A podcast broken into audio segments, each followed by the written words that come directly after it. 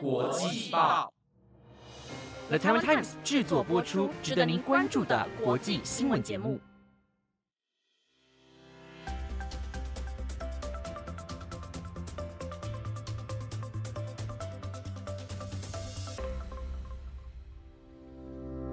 欢迎收听台湾国际报，我是显宁，马上带你关注今天，也就是二月十号的国际新闻焦点。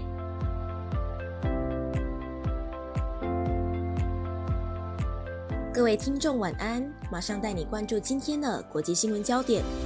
今天的国际新闻焦点包括了土耳其强震万人罹难，越南将考虑给予人道援助；意大利也发生地震，民众吓得难以入眠；冷气团入侵日本关东，气象局发布大雪特报；台欧关系升温，中国大使警告将动摇中欧关系。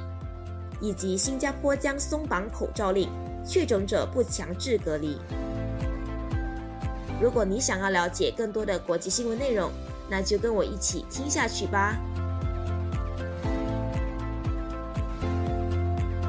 首先带你关心的第一则新闻是有关土耳其叙利亚发生的大地震灾害。土耳其南部和叙利亚接壤地区在二月六号的时候发生规模七点八的地震。目前已经有上万人罹难。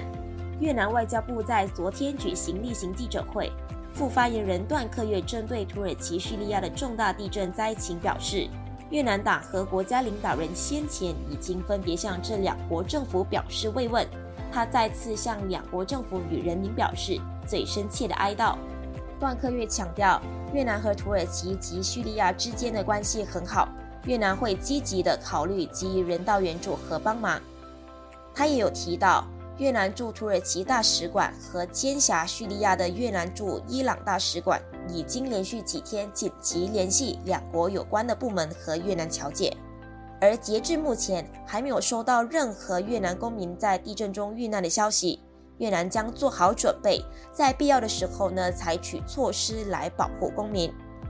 在这里，希望有更多受困的遇难者获救，也希望罹难者家属节哀顺变。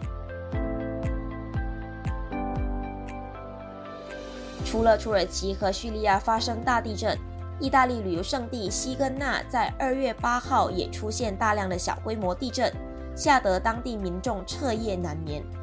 位于意大利托斯卡纳大区的西根纳，在当地时间二月八号晚上九点五十一分发生规模三点五的地震，虽然没有造成过于严重的伤亡，但是因为土耳其叙利亚刚发生严重地震。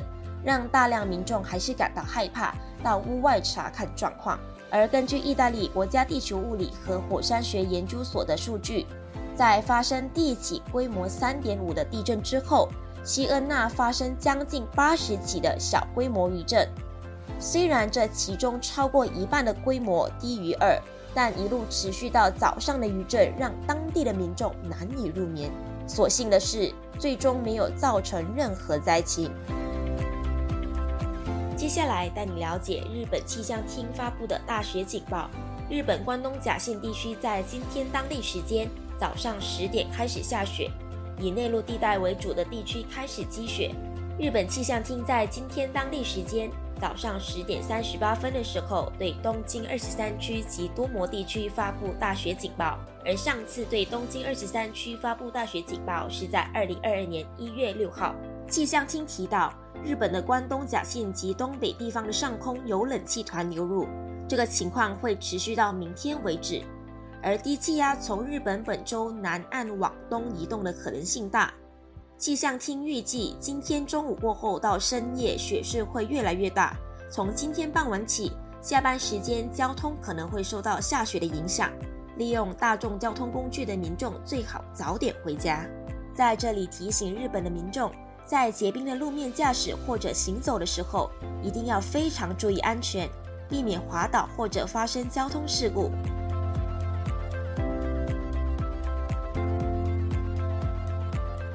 接着带你关注欧盟高调与台湾往来，中国大使警告将动摇欧盟与中国关系的消息。中国驻欧盟使团团长傅聪在欧盟事务智库欧洲政策中心主办的活动上说：“一个中国原则是他们的红线，提醒欧盟，如果违反在一九七五年所做与台湾有关的承诺，将从根本上动摇欧盟与中国关系的根基。”欧盟近年来正在重新评估与中国的关系，同时加强与台湾的往来。去年底上任的傅聪说。他任内的焦点就是要改善中欧之间的政治环境，他希望有些具体的成果，促进贸易和经济关系。他警告，不要任由在比如人权等议题上的不同看法外溢到双边关系的其他领域。最后带你关注新加坡松绑口罩令的消息。新加坡卫生部指出，在二月十三号起。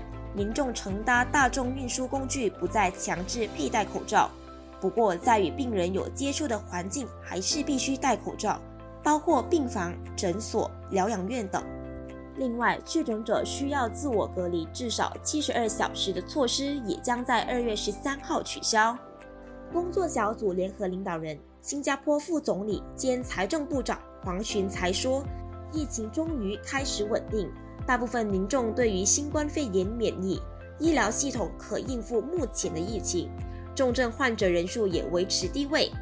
因此，政府决定在二月十三号起，将疾病爆发应对系统等级从黄色降至绿色，放宽所有的防疫措施。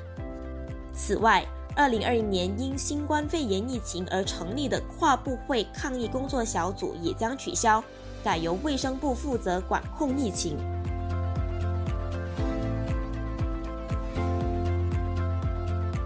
那以上就是今天的台湾国际报新闻内容，是由 The Taiwan Times 制作播出。不知道你对今天的哪一则新闻是更加印象深刻的呢？如果你有任何的想法，都欢迎你在 Apple Podcast 或者 IG 私讯我们哦。感谢你的收听，我谢谢您，我们下次再见。